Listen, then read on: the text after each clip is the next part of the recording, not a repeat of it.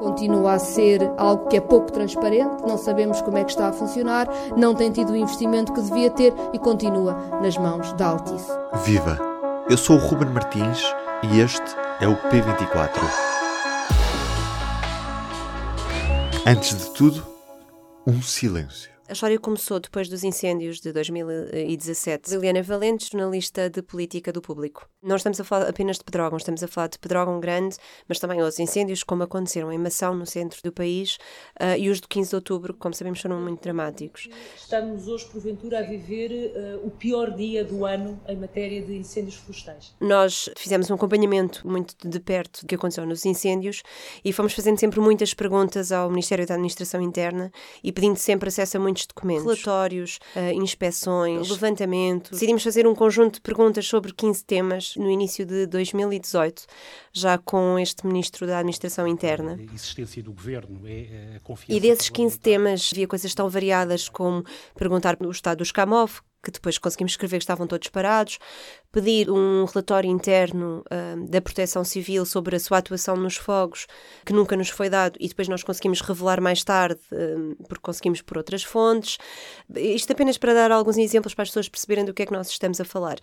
Havia também perguntas uh, sobre um sistema informático específico que permitia perceber onde é que falhava o CIRES que nunca tinha sido utilizado pela Proteção Civil e que também nunca nos foi respondido ou depois foram respondidas algumas coisas que nós eh, acabámos por eh, rastrear, e havia um conjunto de cinco perguntas uh, às quais nós nunca tivemos propriamente grandes respostas. Quando eu digo não tivemos respostas, eu também quero aqui um, que as pessoas percebam. Uh, houve aqui vários tipos de situações. Houve respostas que nos foram dadas um pouco ao lado, que não era bem aquilo que nós perguntávamos. Houve respostas incompletas, mas sempre quando foram obrigados a isso. Sempre porque nós fizemos queixa à Comissão de Acesso de Documentos Administrativos e também uh, depois posteriormente ao Tribunal. E são uh, sobre estes 5, 4, porque passaram a 4 porque nós conseguimos o acesso ao relatório da, da Proteção Civil, que ainda estão por, uh, por saber. Portanto, os documentos só te foram enviados depois de haver uma ordem judicial nesse sentido? Mais ou menos. Deste primeiro lote, sim, houve alguns que foram sempre depois de nós fazermos queixa à Comissão de Acesso a Documentos Administrativos, não é? Hum, agora, depois do Tribunal, também já houve respostas nesse, algumas nesse sentido, mas ainda continuam a faltar. E é isto que para nós é importante. Continuam a faltar dois blocos de documentos que para nós são muito importantes. Um diz respeito, e é este em que quase toda a gente se tem concentrado, porque é realmente muito importante o levantamento que foi feito sobre as falhas da nossa rede de emergência nacional, o CIRES. As falhas do sistema de comunicações de emergência foram muitas. Em Pedrógão, a seguir em Mação e antes também foi assim. O CIRESP é uma rede de comunicações que as nossas forças usam para comunicar entre si, desde o INEM, a GNR, a PSP. Um, e o CIRESP falhou uh, nos incêndios há relatórios, os relatórios que foram feitos pelas comissões técnicas independentes mostram que um, na, nas principais horas de, dos incêndios em que morreram mais pessoas, houve falhas do Ciresp que dificultaram as comunicações entre, entre os bombeiros, entre um, a GNR e o INEM também. Eles não conseguiam comunicar. E nós, uh, um, desde o início, que tentámos perceber, mas foram essa, eh, de, até que ponto é que foram essas falhas e até que ponto é que pode a empresa que gera a nossa rede de emergência nacional ser responsabilizada por estas falhas. E nós fizemos porquê? Porque o governo no início mostrou uma grande vontade de, de aplicar multas à, à empresa, à Ciresp, uh, multas uh, previstas no contrato. Que nunca aconteceram? Que nunca aconteceram. Uh, o MAI respondeu no meio de um requerimento do PSD, lá numa frasinha no meio, a dizer que não tinham encontrado evidências, não porque nos tivesse respondido, apesar de termos perguntado 20 mil vezes. Ou seja, o, o Ciresp que nunca foi multado e também nunca teve um processo judicial. Portanto, nós tentámos sempre perceber, afinal, o que é que falhou. Quando em 2017 milhares de hectares de floresta arderam, parece que tudo falhou. A rede de comunicações Giresp não funcionou e o Estado também não foi capaz de proteger a vida das pessoas. Marcelo puxou as orelhas ao governo na ressaca de uma nova tragédia. O que os governos passam e é crucial que a prioridade permaneça. E a então Ministra da Administração Interna demitiu-se. Pedro Magalhães disse, mais de um ano depois, numa entrevista à TSF e à ADN, que o PS teria perdido a maioria absoluta por causa dos incêndios. Certo é que até hoje as sondagens nunca mais chegaram a esse patamar para os socialistas. morreu gente, correu tinta e ainda hoje ficam perguntas por responder. Sabemos que haverá um levantamento que foi feito porque teve de ser feito porque o próprio ministro se referiu a ele. Eh, o ministro referiu-se a um levantamento que dava 9 mil horas. Nós tivemos acesso a dados diferentes, e daí nós dizemos que ele deu dados que não batem certo, não é? Que, que são dados errados. Uh, mas queremos ter acesso ao levantamento oficial feito, não é? Para conseguirmos perceber, uh, nomeadamente cruzar com outros relatórios que saíram entretanto, para conseguirmos perceber o que é que falhou, como falhou, onde falhou e o que é que é possível fazer. Enquanto jornalista de política, já tive dificuldades em aceder a documentos? Sim, muitos. Sobretudo porque hum, há uma grande vontade, parece-me a mim, ó, se calhar é o modo de trabalhar das administrações públicas em, um, em ter uma cultura mais de opacidade. Ou seja, não há aquela cultura de dar documentos. Muitas vezes dão-nos resumos de documentos. Nós não temos o Public Information Act, como nos Estados Unidos. Uhum uh, em que nós podemos fazer esse requerimento uh, para obrigar a administração a dar um, um, determinado documento. Nós o que podemos fazer é queixarmos-nos a uma comissão de, de, acesso a documentos administrativos que faz um parecer, uh, mas esse parecer muitas vezes não é respeitado.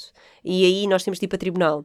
E depois o que é que acontece? As coisas demoram mais de um ano a ser decididas, não é? No nosso caso, nós estamos aqui desde as nossas perguntas foram em janeiro de 2018 e por acaso o Tribunal até, até decidiu rapidamente quando isto foi parar ao, ao Tribunal, mas é muito tempo. Há uma intenção deliberada de esconder estes documentos em relação aos incêndios de, de Pedrógão e os de outubro?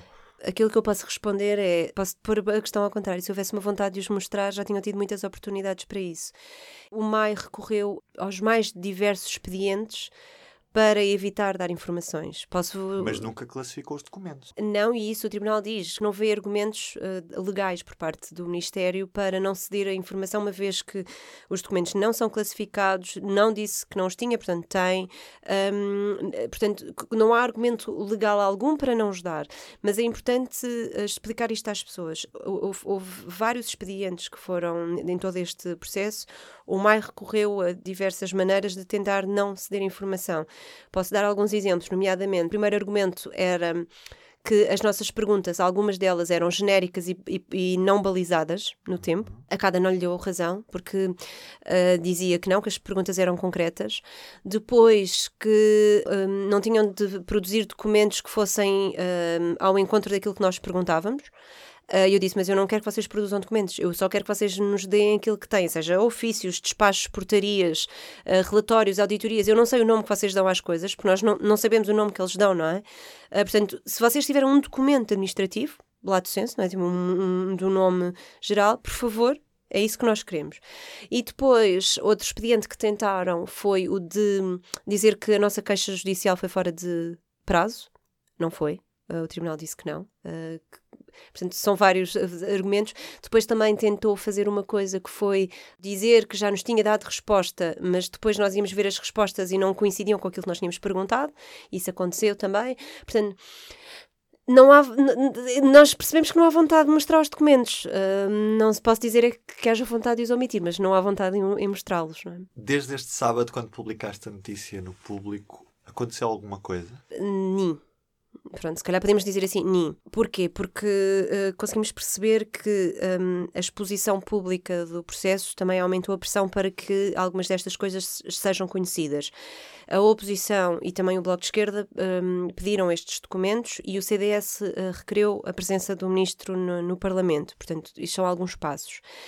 É preciso também, eu, eu, eu preciso, acho que é preciso que as pessoas saibam que não, isto não nasceu de agora. Os próprios partidos já fizeram também algumas perguntas, uh, os vários partidos, uh, de, seja o PSD, o CDS, o Bloco de Esquerda, o PCP, fizeram perguntas, e até o PAN, salvo erro, sobre os incêndios, sobre o que é que. Um, ou seja, não é uma coisa nova, não é? Nesse sentido. A oposição já, já, já tinha, a oposição e os partidos em geral já tinham feito perguntas sobre isso, e muitas delas também não foram respondidas. Agora há uma pressão maior, porque se percebe o público destapou aqui um problema, um, que é o Ciresp, sobretudo, que é um, nós temos uma rede de emergência nacional que não sabemos afinal quanto é que falhou, sabemos que não foi multada por isso, não sabemos o que é que o governo quer fazer com ela, ainda não entrou no capital como disse que entrava, portanto há aqui uma série de perguntas sem resposta. O Tribunal de Contas voltou a negar ao Estado o visto para o investimento de 15 milhões e 800 mil euros na rede de emergência nacional, que permitia o Estado entrar no capital do Ciresp SA. A empresa tem um contrato que diz que tem de ter X de disponibilidade da rede. Eh, se não tiver aquela percentagem, podem-lhe ser aplicadas penalidades contratuais. Portanto, esse apuramento era, era hum, importante. E o ministro referiu-se a ele dizendo que tinha falhado 9 mil horas. Aquilo que nós conseguimos apurar é que esse valor é inferior à metade.